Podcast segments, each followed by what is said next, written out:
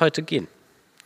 Denn das passiert ganz schnell. Man kann sich noch so sicher sein, aber wenn es plötzlich hart auf hart kommt, fragt man sich, ob es wirklich so ist. Ich kann mir vorstellen, dass wenn, ich spiele kein Lotto, aber wenn ich im Lotto gewinnen würde, man schaut sich die Zahlen hundertmal an, ob das wirklich die richtigen Zahlen sind und glaubt es wirklich erst, wenn man das abgegeben hat und das Geld bekommen hat. Oder ich kenne das auch bei Spielen, wenn man irgendein Brettspiel hat und dann hat mich so, noch so einen tollen Plan, bin mir eigentlich ganz sicher, dass es geht, aber die, es, ich zweifle doch so lange bis zu dem Moment, wo es eigentlich fest wird. Und so ist es auch ein bisschen mit unserem Glauben, glaube ich oft, dass wir glauben und wir vertrauen auf Gott und sagen, ja, es ist, es ist, ja, Gott wird mir helfen und wenn ich mal sterbe, werde ich im Himmel landen. Aber wenn es mal hart auf hart kommt, dann ist manchmal Zweifel da und dieses feste Vertrauen ist eher zu einer Hoffnung geworden, dass man hofft, dass es gut ausgehen wird. Ich selbst kenne es von Verkehrssituationen, in denen ich merke, dass es gefährlich wird, dass ich in dem Moment denke, so, okay, wenn ich jetzt drauf gehe, ich hoffe, dass, dass ich aufs richtige Pferd gesetzt habe in meinem Leben. Trägt Glaube. Vielleicht geht es auch manchen gerade jetzt so, dass irgendwelche Lebenssituationen sind und man fragt sich so dieses, oh, jetzt geht es hart auf hart in meinem Leben? Geht es, ja, vielleicht, ich zweifle ein bisschen an Gott, ich glaube ja, dass er eigentlich da ist. Und es gibt viele Christen, die zweifeln. Und es ist, glaube ich, nicht per se etwas Schlechtes. Die Bibel ist voll von Ermutigungen für Leute, die zweifeln. Und sie ist voll von Ermutigungen für Leute, denen es gerade in engen Situationen so ein bisschen knapper wird. Und genau dazu habe ich heute einen Text mitgebracht aus dem zweiten Brief von Petrus. Und in diesem Text ist Petrus eigentlich in einer ähnlichen Situation. Er schreibt davor in den Versen davon, dass er weiß, dass er bald sterben wird. Er ist alt, er ist krank, er liegt vielleicht sogar schon im Bett und er merkt, es geht mit ihm zu Ende. Und er hat sein ganzes Leben lang auf die Hoffnung Jesus Christus gesetzt, hofft darauf, dass er jetzt im Himmel landen wird und jetzt möchte er noch etwas mitgeben. Ich lese vor aus dem zweiten Brief des Petrus, aus dem ersten Kapitel ab Vers 16. Da schreibt er. Denn wir haben uns nicht etwa auf klug ausgedachte Geschichten gestützt, als wir euch ankündigten, dass Jesus Christus, unser Herr, wiederkommen und seine Macht offenbaren wird. Nein, wir haben seine majestätische Größe mit eigenen Augen gesehen wir waren nämlich dabei, als er von Gott, dem Vater, geehrt wurde und im himmlischen Glanz erschien. Wir waren dabei, als die Stimme der höchsten Majestät zu ihm sprach und folgendes verkündete. Dies ist mein geliebter Sohn, an ihm habe ich Freude. Wir selbst haben die Stimme gehört, als wir mit ihm auf dem heiligen Berg waren. Diese Stimme, die vom Himmel kam. Darüber hinaus haben wir die Botschaft der Propheten die durch und durch zuverlässig ist. Ihr tut gut daran, euch an sie zu halten, denn sie ist wie eine Lampe, die an einem dunklen Ort scheint. Haltet euch an diese Botschaft, bis der Tag anbricht und das Licht des Morgensterns es in eure Herzen hell werden lässt.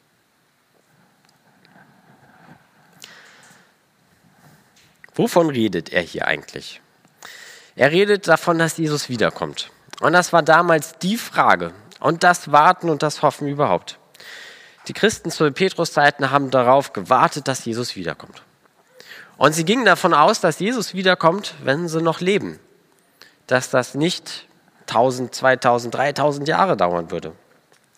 Sie dachten, das würde passieren, bevor sie sterben würden. Und jetzt liegt Petrus, der Jünger, im Sterben und irgendwie ist Jesus noch nicht da.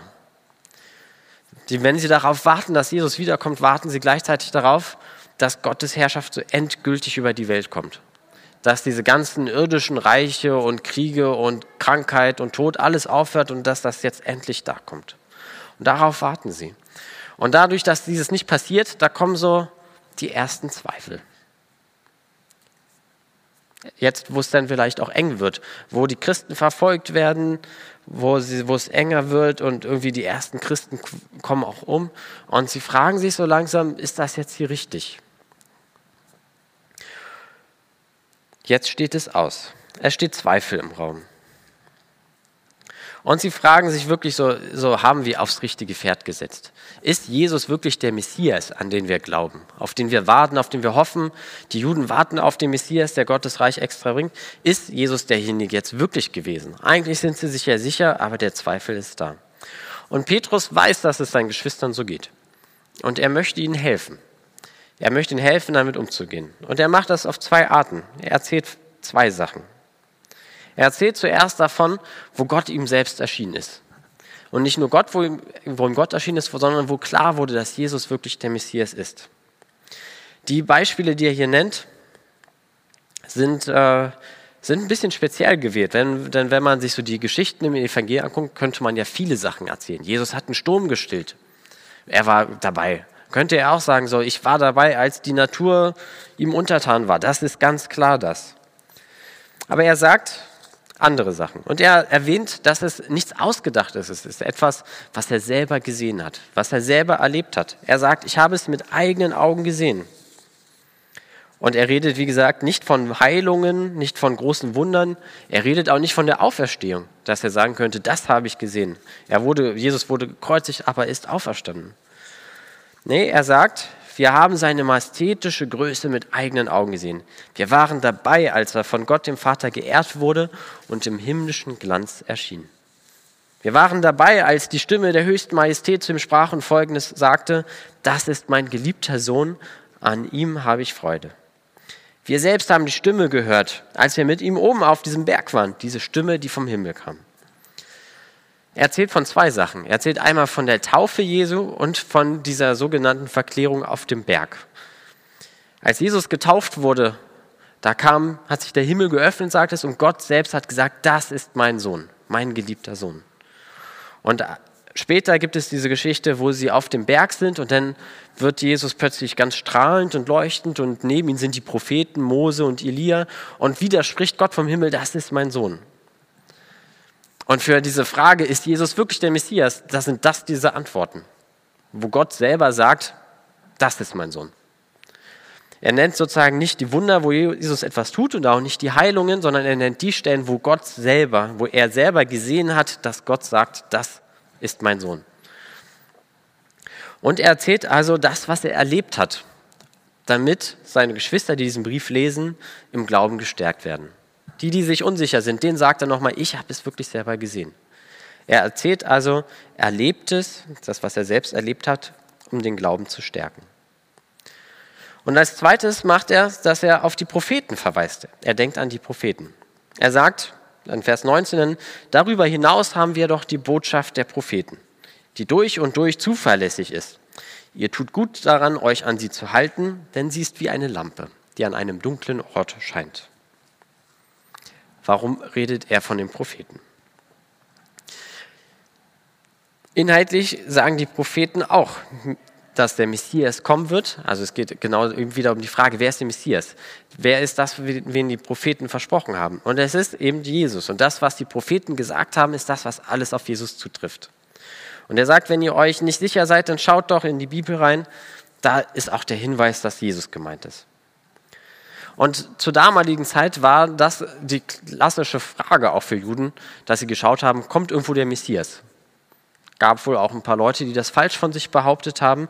Und das war für die damals normal, dass sie wussten, was in den Propheten und in der Tora drinsteht, was der Messias alles machen soll und was ihn ausmacht. Und sie hatten die Augen offen dafür. Das ist nicht so ganz unser heutiges Thema. Also von unserer heutigen Lebenswirklichkeit her meine ich. Für uns ist es vielleicht ein bisschen fremd. Wir warten gerade nicht auf den Messias. Und wir haben das nicht von unseren Eltern und Großeltern und Vorvorvätern gehört, dass wir darauf warten, wer ist der richtige Messias. Dass man uns sagt, hier lies, lerne diese Schriften, damit wir herausfinden, wer der Messias ist. Und für uns ist auch die Frage, ob wirklich Jesus der Messias ist, nicht mehr so die, die aktuelle Frage. Wir sind uns heute klar, dass er das war und dass er es ist. Den Leuten damals war es nicht unbedingt so klar. Und er sagt, diese Propheten sind wie eine Leuchte, wie eine Lampe, die den Weg im Dunkeln scheint. Und wenn man im ganz Dunkeln rumläuft, was in Berlin nachts nicht so viel passiert, hier sind überall Laternen, dann ist eine Lampe gut, dass man sieht, wo man langläuft. Und es ist eine andere Art und Weise, diesen Weg zu finden, wenn man diese Propheten hat. Das soll auch Glauben stärken. Das soll den Mut geben, nicht zu zweifeln. Und das beides soll die Leute damals und auch uns heute ein bisschen über Wasser halten, bis er dann sagt, dass am Schluss der Morgenstern in unseren Herzen aufgeht. Er sagt, haltet euch an diese Botschaft, bis der Tag anbricht und das Licht des Morgensterns es in euren Herzen hell werden lässt. Und der Morgenstern ist ein Bild damals für Jesus. Also, dass Jesus in unseren Herzen aufgehen soll. Und gemeint ist, dass, dass wenn es in unserem Herzen hell wird, dass wir keine Zweifel haben, dass wir sehen, da lang geht es, das ist Gottes Wille, dass, dass wir auf den richtigen Fels bauen damit und eines Tages wird dieses Licht in unseren Herzen aufgehen und uns wird es klar sein. Und wir brauchen keine Erlebnisse, wir brauchen keine Bibel, in die wir reinschauen. Es ist einfach klar, dass das Jesus ist. Dann brauchen wir alles andere nicht mehr. Aber was ist bis dann? Interessanterweise ist das, was er hier sagt, ja so ein bisschen die Wieder das Wiederkommen Jesu. Und das Wiederkommen Jesu wird bei jedem einzelnen Herzen sein. Und bei jedem Christen, der an Jesus glaubt, wird das Licht aufgehen im Herzen und dann wird klar sein, Gott, Jesus ist wiedergekommen. Aber was wird bis dahin sein? Ist Jesus der Messias? Wann kommt Jesus wieder? Das sind nicht unbedingt die Zweifel, die ich heute habe und die wir vielleicht heute haben. Wir stellen uns nicht in Glaubenszweifeln die Fragen, ob Jesus der Messias ist. Und oft ist auch nicht unsere heutige Frage, kommt Jesus jetzt bald wieder? Wenn Jesus nicht wiederkommt, bevor ich sterbe, ist dann was falsch? Das sind die Themen von damals, aber wir haben heute andere Themen. Wir sind keine Juden, die erst noch prüfen, wer der richtige Messias ist. Und wir leben auch nicht mit der Idee, dass Jesus unbedingt wiederkommen muss. Aber wir haben doch ganz eigene Zweifel. Immer dann, wenn es eng wird, kommen die Zweifel hoch. Dann wird aus diesem festen Vertrauen vielleicht eher nur ein Hoffen. Wird uns unser Glaube letztendlich tragen? Was sind eure Zweifel? Was sind die Sachen, die bei euch vielleicht hochkommen, wo ihr merkt, ja, da, da muss ich ein bisschen dran knabbern, auch von meiner Glaubensperspektive her? Bei manchen geht es jetzt gerade, gerade in diesen Corona-Zeiten los, dieses, wo ist denn Gott, wenn das hier so passiert? Vielleicht ist das auch gar nicht euer, euer Ding. Ganz klassisch ist das das Thema, wenn man auf das Ende vom Leben zugeht. Wo man sich fragt, ist das, was ich mein Leben lang vielleicht geglaubt habe, ist das richtig? Wird es halten? Vielleicht bleibt Zweifel auch immer ein bisschen da. Zweifel wird es wohl immer geben. Und ich würde sagen, es ist auch okay. Die Bibel wäre nicht voll mit Zusprüchen, wenn wir nicht zweifeln würden als Christen. Dann müsste man nicht immer wieder in der Bibel darüber reden, was einem helfen könnte mit Zweifeln. Was wir mitnehmen können, ist, dass es uns selbst Mut gibt und dass es uns stärken kann, wenn wir uns selber daran erinnern, was wir mit Gott erlebt haben. Wo wir Gott begegnet sind, wo sich Gott uns gezeigt hat und Mut und Stärkung gibt es auch, wenn wir das von anderen Leuten hören.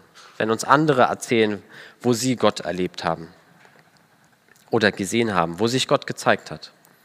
Heute ist übrigens in der Kirchenjahrreihe der letzte Gottesdienst nach Epiphanias, also das heißt nach dem Erscheinen Gottes. Und es geht ja hier darum, dass sich Gott selbst gezeigt hat. Als Jesus dort getauft wurde und die Stimme Gottes war, hat sich Gott selbst gezeigt. Da, wo sich Gott zeigt, da gehen Zweifel weg. Vielleicht ähm, sagt er auch nicht vielleicht. Was er auch sagt, ist eben, dass man auch Mut und Stärkung durch die Bibel bekommen kann.